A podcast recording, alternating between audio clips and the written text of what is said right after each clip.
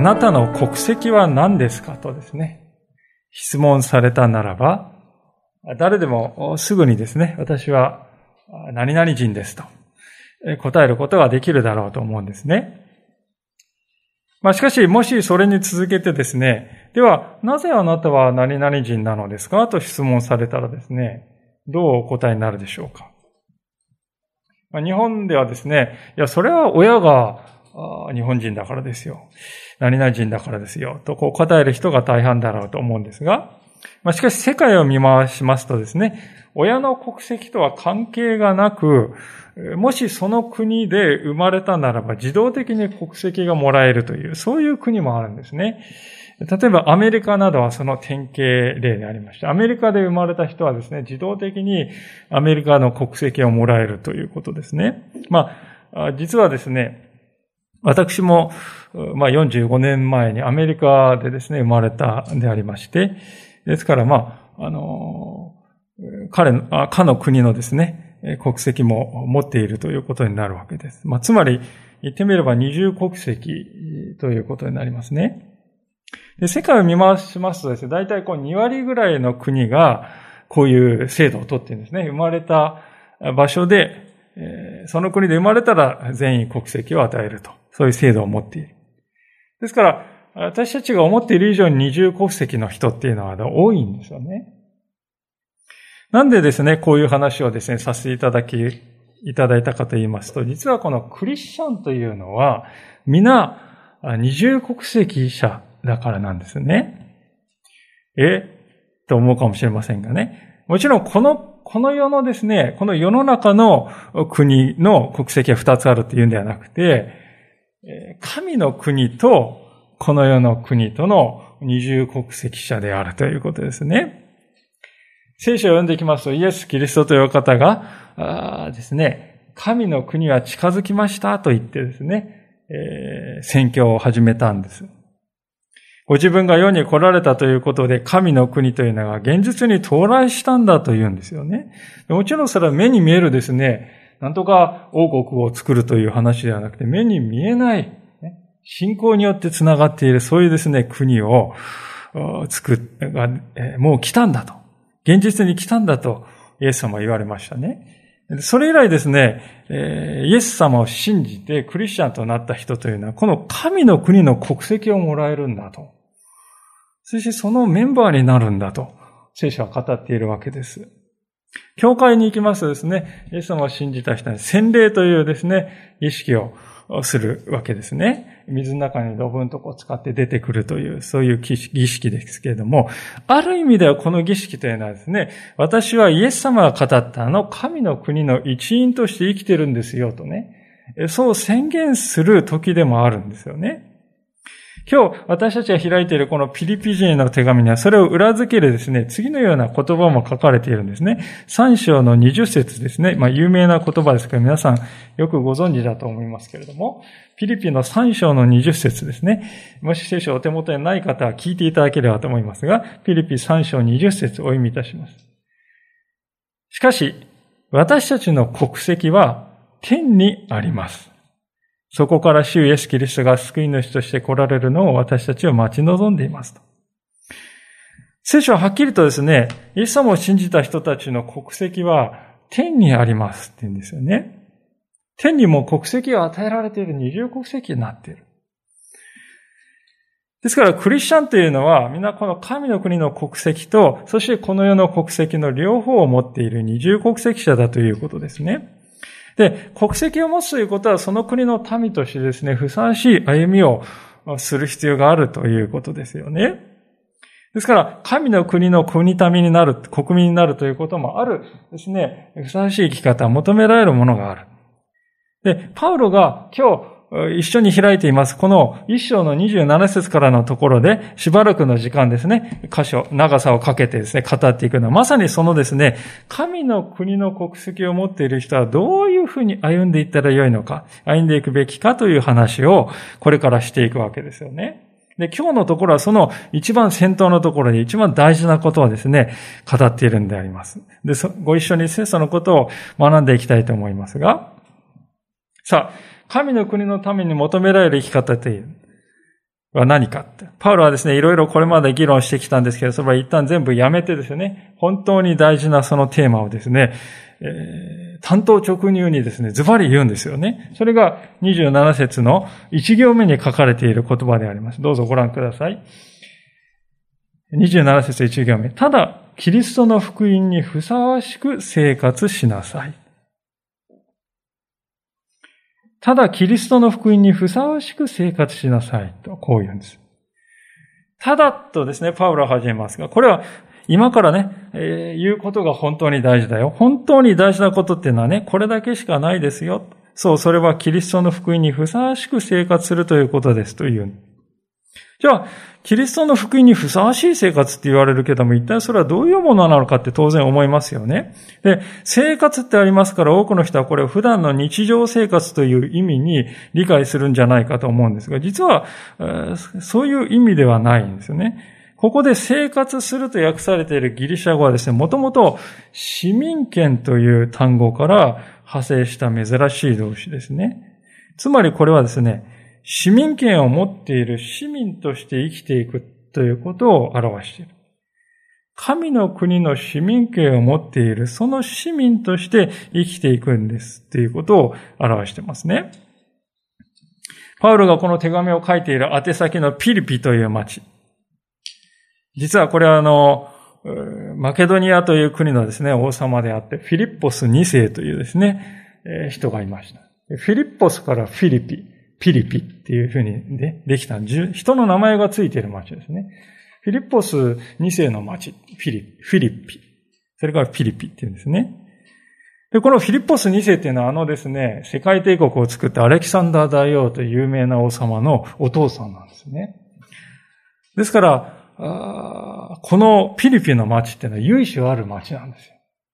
で、そこがローマ帝国に後でですね、占領された後ですね、このピリピの町は大いに発展しましてね、人々はローマの市民としてですね、市民権を与えると。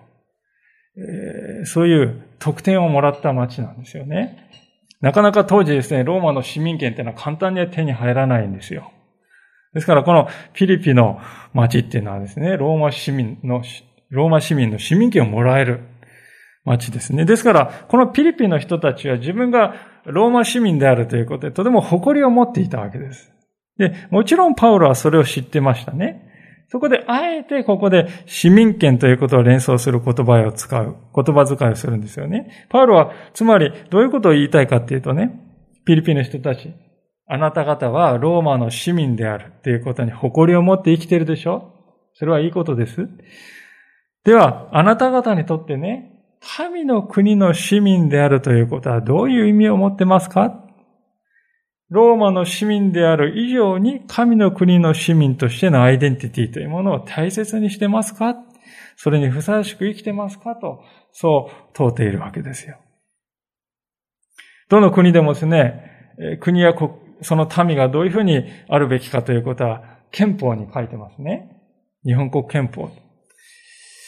では、神の国の民の憲法っていうのは何かと。パウロはですね、それをキリストの福音にふさわしく生きることですよとこう言うんですよね。キリストの福音というのは、イエス様が十字架の上で命を投げ出して私たちを救ってくださったということです。そのイエス様の恵みがどれほど大きなものか、その愛がどれほど大きなものかということをまず心に覚える。そして、私たちの現実の生活がそのようなイエス様のですね、大きな恵みに釣り合うようなものになっているだろうかと吟味する。もしなっていないなと感じるなら、なれるようにしようとですね、それを目標にして、そこを目指して生きていく。前向きに生きていく。それが私たちのこの生きること、生きるということのモチベーションになるようにすると。それがですね、キリストの福音にふさわしく生きるということの意味なんですよね。ある解説者が、じゃあ具体的にそれがどういうことかっていうと、こういうことではないかと、次のように語ってくれていますから、お読みしたいと思いますけれども、こういう言葉でしたね。パウロは、ピリピの人たちの公の場での振る舞いは、福音と一致していなければならないと言います。礼儀知らずであったり、やぼったかったり、無作法であるという評判を立ててはいけません。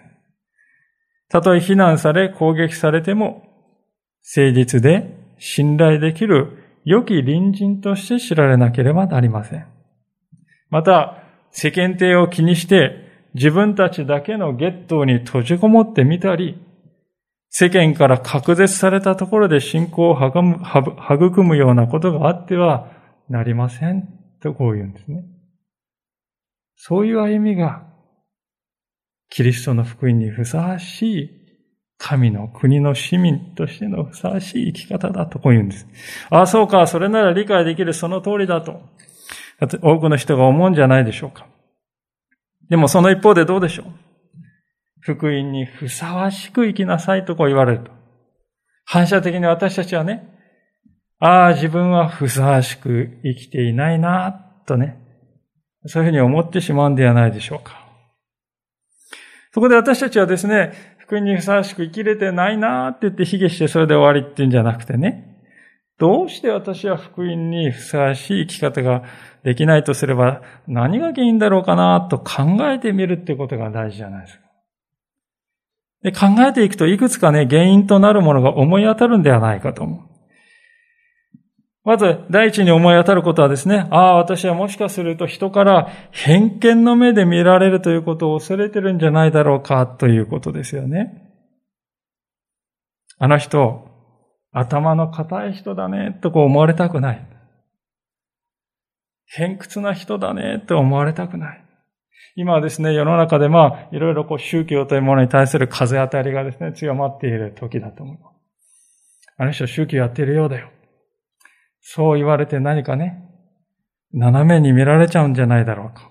まあそんな思いが先に立ってしまいですね、自分の信仰をですね、公に表して、そこに従って生きようということをどうしても何かね、こう妨げられてしまう。でも皆さん、偏見で物を見てくる人をですね、恐れるあまりに、自分の生き方を曲げてしまうとしたらね、それはその偏見で見てくる人に自分の生き方までも支配されてしまっているということになるんじゃないでしょうか。それは福音にふさわしい生き方ではないのではないか。むしろ私たちは自分が、偏見に見てくる、偏見の目で見てくる人はいるかもしれない。その人の見方をですね、私たちが無理やり変えるということはできない。説得するなかなかそれもうまくいかない。でも私は、でも福音に生きていこう。私たちは誠実に生きていこうとするならば、やがてその人の偏見も解いていかれるだろう。まあ、そのことを望んでですね、生きていくということの方がはるかに大切ではないかとこう思うわけですね。さあ、二番目のですね、原因というのはですね、自分の不甲斐なさということが気になるということです。こんな不甲斐ない自分を見たらですね、人につまずきを与えてしまうんではないかと恐れているんですよね。しかし皆さん、福音というのは果たしてですね、私はこんなに一生懸命やってるんだよとアピールする、それが福音なんでしょうか反対だろうと思いますよね。私はこんなすごい人間ですよ。こんな一生懸命やってますよってアピールするっていうことが福音なのか、超じゃない。反対に、こんな不甲斐ないものなんですけれども、それでも神様はね、恵み深くあってくださるんですよと、謙虚に語れる人という方がね、はるかに人に好感を与えるんじゃないでしょうか。もちろんそのことはね、不甲斐ない自分でいいやと甘んじるということではないですよ。そうではなくて自分は弱いんだ。それは正直に認めた上で、でも、ね、こんな私でも神様はね、一歩、また一歩と成長させてくださってるんですよ。そういうお方なんですよ、神様は。神様の恵みっていうのを人に明かしする。そういう姿こそが福音に生きているということそのものなんではないでしょうかそう考えるとね、自分の不甲斐なさを知るということはね、えー、むしろ恵みなんだということです。神様の素晴らしさということを明かしする機会のになるからですよね。このパウロもですね、有名な言葉ですね、それを次のように言い表したんでありますが、コリント人への手紙第2の12章の11節というところですね、開けてみていただければと思いますが、ピリピンのちょっと前にですね、コリントの、第2コリントのえ12章、9節というところですが、しかし主は、私の恵みはあなたに十分である。私の力は弱さのうちに完全に現れるからであると言われました。ですから私はキリストの力を私は追うために、むしろ大いに喜んで自分の弱さを誇りましょう。主は私の恵みはあなたに十分だ。私の力は弱さのうちに完全に現れるからだと言ってくださった。だから私はキリストの力は私を追うために、むしろ大いに喜んで自分の弱さを誇りましょうとこう語ったんであります。自分の弱さを誇れるということ。それは強がりではなく言い訳でもなく、ごく自然にそう言える。それがパウロという人でした。で、もしごく自然にね、私は自分の弱さを誇るんですと。負け惜しでも、負け惜しみでも強がりでもなくそう言えるという、そういう人がいるとしたらね、それがね、福音に生きている人であると。何よりも雄弁にそれを物語るんではないかと思います。さあ、第三の原因を見たいと思うんですが、あるいはですね、私はこれが一番多いかもしれないなとも思っているんですけれどもね、実は心のどこかで福音を恥じる思いを持っていると。そういうことはないだろうかと思うんですよね。神の御子であるイエス様が命を投げ出してくださったんだ。私たちのために、私たちを救うために。この計り知れない大きな十字架の恵みの大きさというものに、まだ心が気づいてない。むしろそういう話を聞くと何かこうスーパーに行ってですね、ワゴンセールで売られている値下げ商品のような、まあそういうありふれた話もありますね、とそういうふうに感じてしまう。もし私たちがですね、福音というものをそういうワゴンセールの値下げ商品のようなものに感じているとすれば、当然私たちの生活もそれなりのものになると思うんですよね。福音というものが素晴らしい価値のあるものだと思ってないんですから、その福音に従って生きようという意欲もね、起きてこない。私たちもこの世の中で生きていきます。いろいろな価値観がですね、こう、渦巻いておりますから、それに翻弄される中で、いつしかそういうですね、えー、福音ね、というこういう感覚をね、抱いてはいないだろうかと思うんですよね。今から80年前に、ナチスドイツがですね、ドイツをこう席巻していたときに、抵抗運動を指揮したボンヘッファーという神学者がおりました。で、この神学者はですね、福音に対するそういう、なんていうんですか、このワゴンセールのようにみなすね、態度のことをですね、どう言ったかというと、チープグレイスって言ったんですよね。チープグレイス。まあ、安っぽい恵みという意味ですね。私たちクリスチャンはイエス様の十字架の福音を安っぽい恵みのように思ってはないだろうかと、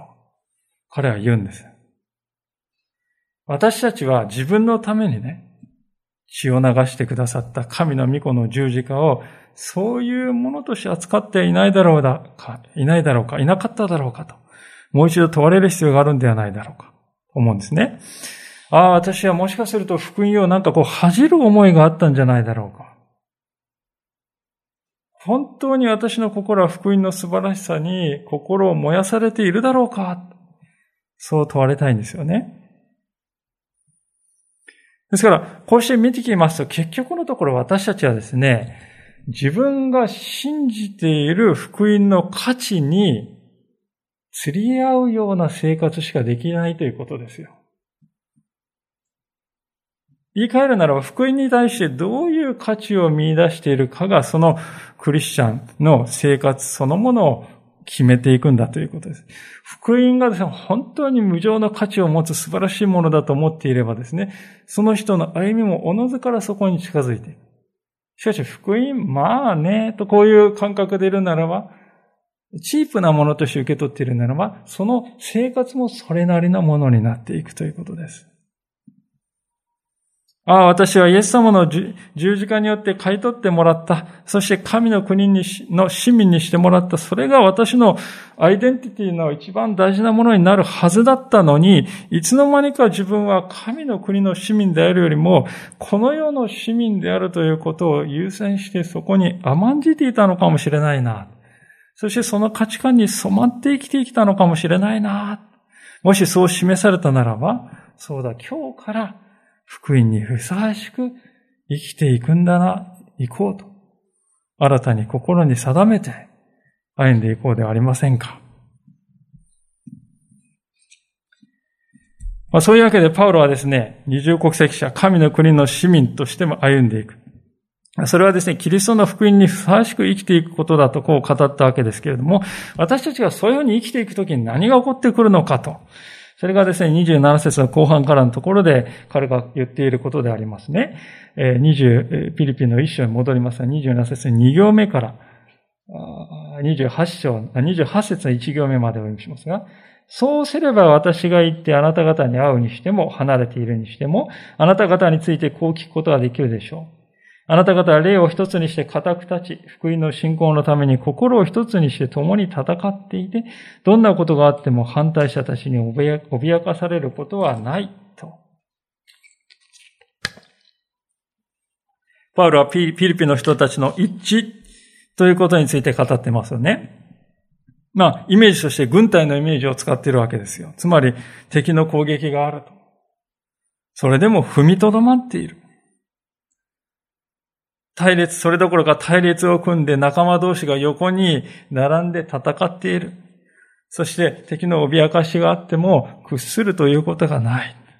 そういうふうな一致が生まれてくるんだとパウロは言いますね。それはどのようにしてもたらされるかというと、パウロはですね、そうすればと言っているんですよね。そこに注目したんですよ。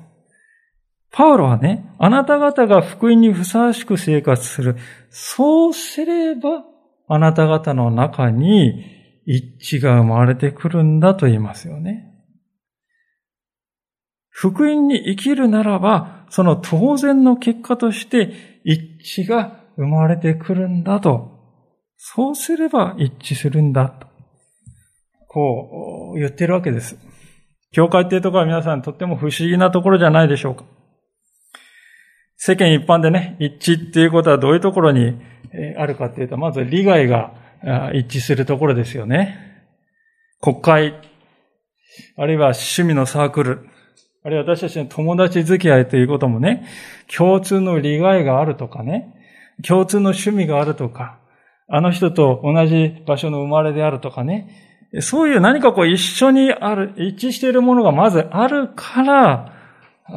集まるんですよ。何かこう共通のものがあるから集まってんですね。世の中の集まりっていうのは。ところが、教会っていうのはそういう、そうじゃないんですよね。私たちは似た者同士ではない。趣味が同じものでもない。生まれた場所も全然違う。それぞれ歩んできた人生も全然違いますよね。世の中でやってる仕事も違いますし、政治についての考え方も違うしね。何もかも違うもの同士ですよ。で、それでいながらこうして一緒に集まっているんですね。ですから、世間の人々から見ると不思議に見えるんじゃないでしょうか、教会っていうのは。あの人たちは一体何によって一致してるんかね聖書がその答えを与える。クリスチャンの一致っていうのはですね、福音を生きるということにおける一致なんだと。聖書は言うわけです。ただ、キリストの福音にふさわしく生活しなさい。そうすれば、おのずからそこに一致が生まれてくるんですよ、と。なぜなら皆が同じ一つの福音というものを見つめて生きているからです。それ以外のどんな方法によっても教会の中に真の一致は生まれてこないでしょう。キリストの福音以外に教会を一つにするものはないんです。しかし、もし私たちは本当に福音に生きていこうとするなら、そこにある一致っていうのはですね、この世の中のどんな一致にも勝る一致ですよね。そういう一致が生まれてくるんだとパウロはこう語っているわけですね。ですから、大事なことはですね、皆さん、それぞれが福音にふさわしく生きていくということですよね。私たちはですね、人間関係でいろんなこの葛藤が起こりますとね、外側を変えようとする傾向があるんじゃないでしょうか。あの人が問題なんだよね。あのやり方を変えるべきだよね。あの環境がおかしいから自分はこうなるんだよね。外側に問題があるんだと思ってしまう。でもそうではなくて、自分はどうだろうかって自分に問うんですね。その意味でですね、福音に生きるということは非常にこう、自律的な営みだということがわかるわけです。それがよくわかるのがですね、27節でパウロがこう言ってることですよね。私が行ってあなた方に会うにしても、離れているにしても、関係なくあなた方は一致するでしょうね、とこう言ってるんですね。パウロという人はこの時ですね、ローマの町でですね、牢屋に閉じ込められていたんですよ。投獄されていて自由のない身でしたね。ですから手紙を書いたわけですけれども、で、そういうパウロでしたけれども、逆に、えー、私がこんな悲惨な状況だから応援してくださいって言うんじゃなくて、逆にフィリピの人たちを励ましてるんです。この手紙の中でね。中にはですね、あ、パウロあの人はもう捕まっちゃったから終わった人ですよね、とこう蔑むような人もいましたけれどもね。でも、パウロはそういう人も結局はイエス様のこと話してるでしょ？だから私はそれを喜びたいんですよ、と。そこまで言うんです。彼は目先の事柄に左右されてないんですよ。市場で自分の生涯をどこまで生きるべきかという、本当に人間にとって根本的なことからも、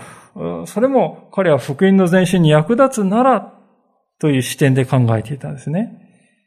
彼は決してですね、自分のやっていることを自分がいないと成り立たないなんてのは考えてないんですね。自分がいなければフィリピンの教会の人たちどうなってしまうんだ落ち込んでしまうだろうダメになってしまうでしょうなんてことは何も考えてない。むしろ、フィリピンの人たちが本当に福音にふさわしく生きているんならば、自分がいようがいまいが、彼らは自立して生きていくことができるでしょう。一致していけるでしょうね。と確信してるんですよ、皆さん。だからパウロはね、ただキリストの福音にふさわしく生活すること、これだよと言うんです。すべてはそこにかかってるんだよと強調するんですね。私はあの、パウロのこのリーダーとしてね、姿勢を見るときですね、この、なんていうんですか、こう、リーダーのあり方というか、信仰のあり方について、とても深い、えー、洞察を与えられるような気がしますね。それは、パウロは決してですね、自分の教会を作ろうとしてないですよ。自分の信徒をね、作ろうとはしてないんですね。パウロ先生がいるから私は信仰を保てるんですとかね。パウロ先生がいなくなったら私どうなるんでしょうかって、そういう信仰者はパウロは作ろうとしてないんですよ。むしろパウロは徹底してね、自分がいようがいまいが自立して生きていけるクリスチャンを私は育てる。そうしているわけです。彼はね、人に結びつくクリスチャンではなくて、福音に結びつくクリスチャンを生み出そうとしているんですね。その意味で彼が語っている福音にはですね、俗人的なもの、つまり、この人がいないとどうにもならないっていうのはないんですよ。あの人の言うことならっていうのは、そういうやり方はね、極力排除しようとしています。代わりに彼はキリストを立てるんですね。御霊による一致ということをですね、御霊を立てるんですよね。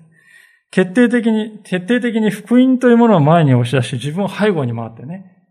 隠れている。そこ、そういうようなあり方さえするんですよね。私たちは自分自身を見るときどうでしょうかね。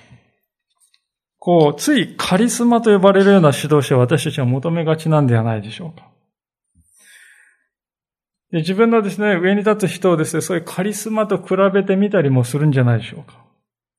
でも皆さん、パウロがしようとしていることは、カリスマとは真逆ですよ。彼は自分を出さないんです。むしろ自分がいようがいまいがあなた方は福音によって一つになっている。それが私の願いなんだと言いますね。で、だからこそこの数年後にですね、パウロは実際にローマでですね、ローマ帝国によってですね、処刑されてしまうんです。殉教するんです。それでも福音というのは揺るがなかったんですよ。これがもし反対のやり方してね、もし、あの、パウル大先生の教えだからとかね、そういうふうな形でキリスト教は伝えられていったらどうなったかというと、おそらくパウルが死んでしまったら全部終わりです。キリスト教は消えてなくなっていたんじゃないかと思います、ね。パウルはそのことを見抜いていたんです。ですから彼は自分を出しません。キリストを立てて福音を立てるんですね。で、皆さん、人と呼ばれる人たちは、すべからくみんなこういうふうに生きたんですよ。だからこそね、ペテロは殉教しました、パウロは殉教しました。でも、キリスト教は伸びていく、広がっていったわけですね。成長していったわけです。ですから、私たちが今日ですね、問いたい、問われたいことはですね、あ自分の信仰は人に結びついてはいないだろうか、と。そのことをね、我が心に問うてみたいんですね。それは人が不要ですよって言っていいんじゃないです。そうではなくて、人に左右されるような信仰になってないだろうかとね、自分に問いかけたいってことです。人がどうであろうと、私は、この私はキリストの福音にふさわしく生きるんだ。そういう自立した信仰者が増えれば増えるほど、教会は力を持っていく。パウロの言葉はそのことを教えているんではないでしょうか。さあ、そういうわけですね。パウロのですね、歩みの中には決して順風満帆だけではなくて反対するですね、迫害する。まあ、レオマ帝国はまさにその代表でしたけども、まあそういう反対すること、反対されるということについて、パウロはですね、思いがけないことを私たちに語るわけでありますが、まあそのところをですね、最後に見ていきたいと思うんですけれども、28節ですね。どんなことがあっても反対者たちに脅かされることはないと。そのことは彼らにとっては滅びの印、あなた方にとっては救いの印です。それは神によることです。まあ、ちょっとですね、何を言ってるのか分かりにくいんですけれども、要するに、パウロはここでね、クリスチャンがこう信仰を持っているがゆえに戦いを経験するということは、それは負けたということじゃなくて、むしろそれこそが救いの印として機能してるんですよ、と。まあ、驚くようなことを言うわけです。えっと思いますよね。なぜだろうかと。それはこういうことです。キリストの家に苦しみを経験するということは、私たちが紛れもなくキリストのすぐ後を歩んでいるということの証拠だからです。キリストのように苦しみを経験するということは、私たちが確かにキリストの後を歩んでいっているということのね、紛れもない証拠なんですよ。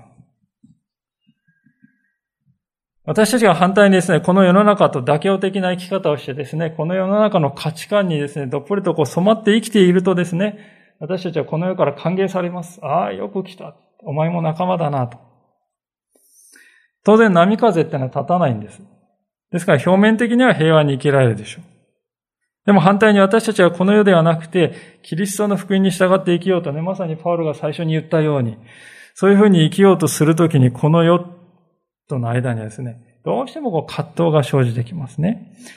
肝心なところで根本的な違いがある、明らかになるわけですね。それはどういうところかというと、この世は基本的にですね、私を拝めと、私に従えと命じてくるんですよね。パウロの例で言いますと、当時ローマ帝国はですね、皇帝は神であると。そういう風な状態でありましたね。ですから、皇帝陛下はですね、神としてこう拝む限りは、人々はですね、こう平和に生きられた。しかし私にはそれはできないと言った途端にですね、大きな災難がでね、降りかかるようになるわけです。でそういう時代の入り口にパウロは立っているんですよね。皇帝ネロの時代にクリスチャンというのは本当に大迫害が始まって、それ以来、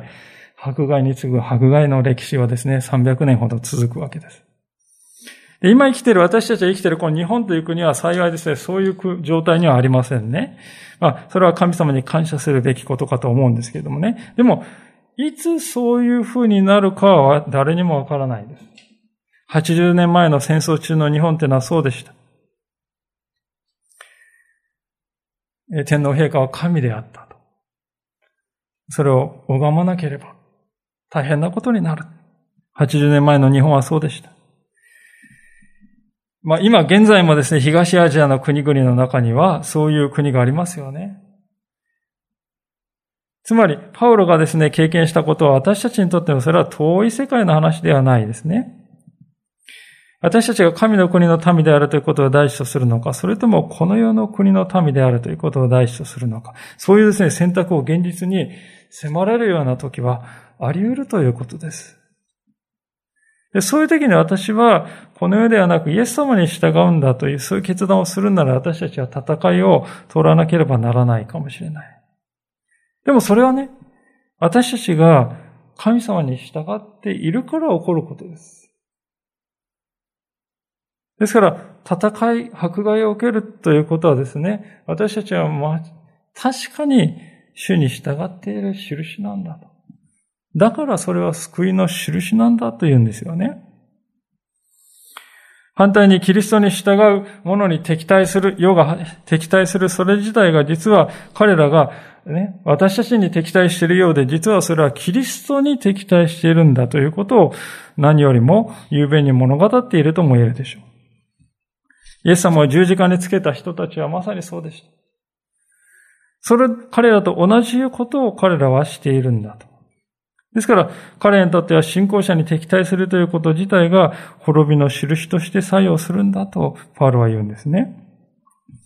で結局のところ、パウロがですね、語っているということは、この最後の29節から30節に要約されるように思うんですが、お読みいたします。あなた方がキリストのために受けた恵みは、キリストを信じることだけでなく、キリストのために苦しむことでもあるのです。かつて私について見て、今また私について聞いているのと同じ苦闘をあなた方は経験しているのです。パウロは驚くべきことを言ってますけれども、それはどういうことかというと、キリストを信じる、それは神様からいただいた恵みですよね、と。それはわかる。それを言うだけじゃなくて、キリストのために苦しむということも、神様からの恵みなんですよと言ってるんです。え？と思いますよね。このキリストのためにっていうのは、キリストのためにしてあげるというそういう意味のためにじゃなくて、キリストを信じていることが原因で受けるという、キリストのゆえに受ける苦しみということです。信仰を持っているがゆえに苦しみを受けるということ、それもまた神様から受ける、受けた恵みなんだとパウロは言うんですよね。まあ率直に言いまして、このことは私たちにとってはとても理解しがたいことであります。えー、っとね、受け入れがたく感じるかもしれません。誰だってできることなら苦労は避けたいと思う、それが人情というものであります。神様はそういう私たちの弱さ、そういう現実を十分知っていてくださるんですね。でも同時にこの言葉は私たちはそういう常識というものにある意味で挑戦してくるものでもあるわけです。つまり、なぜあなた方はキリストの上に受ける苦しみを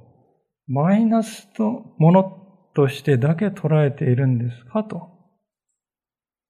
そう私たちに問うてくるんです。なぜあなた方はキリストに受ける苦しみをただただマイナスのもの、そういう目でしか見られないのかと聖書はね、私たちに訴えてるんです。パウロは30節において、これからピリピの人々が信仰の上に苦難を経験するかもしれないけれども、それはかつて自分が受けた苦難、あるいは今、今受けている苦難と同じことをあなた方も経験することになるのだよとこう語りますね。で、その苦しみはね、皆さん、元はといえば、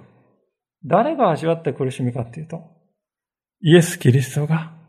味わった苦しみです。つまり私たちは信仰の上に受ける苦しみということを通して、キリストの歩みを追体験していく。そして聖書を開くとですね、様々な信仰者たちが、私たちの先輩たちがですね、信仰のゆえに苦難を経験したんですけれども、書いてます。そのことは書いてますけれどもね、その歩みも私たちは追体験していく。で、そしてそういう彼らがですね、そういう苦しい体験の中からどのようにして神様に光を見出していったかと。そういう歩みもね、歩みを自分も追体験していけるようになるということです。そうして私たちの信仰は練られて、そして清められていって、より神様という方を身近に感じることができるようになるんですね。これが信仰の上に味わう苦難がですね、恵みとして働く、働くんだとパウロが言っていることの意味であります。本当に聖書はですね、本当にこう、耳に触りの良いことだけを書いているかというと決してそうではなくてね、本当に多くの失敗談とか、この苦労の歴史がたくさん書かれている書物だと思います。私たちはそこに本当にこうね、自分自身の苦しみというのは重ね合わせていく。で、その中で神様はどういうふうにこう、その人たちを導いていかれたか、成長させていかれたかっていうのをね、自分も味わうんだって。そうするとね、ああ、神様って本当に生きてらっしゃるんだな、本当に真実なんだな、分かってくるっていうことですね。先ほどご紹介したのと同じ解説者がですね、そのような歩みをですね、次のように言い表してくれておりますので、最後にご紹介して、このお話を終わりたいと思います。信仰者は、同じスポーツチームのメンバーのように、しっかりとした精神と意志の一致を保ち、試合に勝つために協力し合わなければなりません。それが、共に戦うということです。福音のために一致して行動するなら、それは相手に対して私たちは恐れてはいないというシグナルを送ることになります。そのシグナル自体が福音のメッセージの一部なのです。キリスト教徒にとってはそれは自分たちは来たるべき王に属しているという印であり、敵対する人々にとっては古い脅しはもう通用しない新しい世界が始まる。そういう印として機能するのです。イエスは新しい王であり、ほとんどの人はまだそれに気づいていません。しかし気づいている人は勇気を出してイエスに忠誠を誓わなければなりません。なぜなら、いつか全世界がイエスを主と認める日が来るからです。そしてその忠誠心そのものがまた、そのスピリットを保つことそのものが、彼らが述べ伝えているメッセージが真実であることの印となるのです。ちょっと長い文章でしたけど。イエスは新しい王であり、王であり、まだ、ほとんどの人はまだそれに気づいていない。でも気づいたならば、イエス様に忠誠を誓って謝らなくてはならない。その姿そのものはこの世界に向けて放たれる福音のメッセージだ。で私たちがそれに従っているということは、それも、それ自体がね、語っていることが本当だということの印になるんだとこう語られたわけですね。いかがでしょうか、皆さん。皆さんにとって王様は誰でしょうか？あなたの心の王座には誰が座っているでしょう？もしかすると私の心の王座に座っているのはこの私ですと。実はそうなのかもしれません。クリスチャンになるということは、そこに私が座っていた、そこから私は降りて、本当の王様、つまりイエス様を、に、そこに座っていただくということなんですね。イエス様に、私の心の王座に座ってもらおうと。それがキリストの福音にふさわしく生きていくということの意味であります。で、キリストの王座っていうのはですね、きらびやかな、絢爛豪華なね、えー、そういうものじゃなくて、キリストの王座っていうのはですね、十字架なんですよ。主が十字架という王座で何をしてくださったか。私たちのために命を与えてくださったわけですね。その愛の広さ、高さ、深さが、王座から、キリストの王座から溢れ出ている。それを私たちはいよいよ深く知っていきたいわけであります。そしてそのような恵みを受けた者としてふさわしく生きていこうではありませんか。